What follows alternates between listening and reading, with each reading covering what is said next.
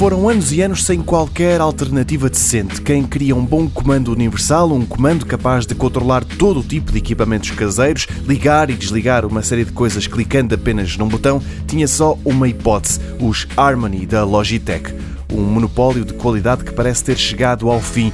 No início de fevereiro, a Cavo lançou a segunda geração do seu Control Center e o site TechHive garante que é suficientemente bom para o recomendarem como o melhor produto deste tipo na categoria média.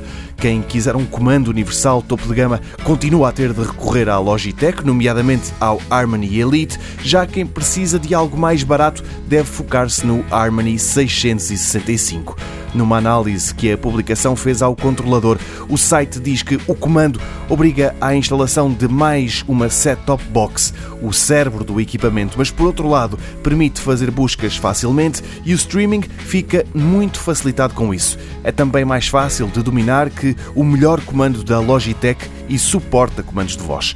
Onde fica a perder é na quantidade de ligações que consegue estabelecer. Está limitado a 4 equipamentos HDMI. Para quem tem muita aparelhagem, o cabo não serve. Está apontado à gama média dos bons controladores universais, por isso custa cerca de 100 euros.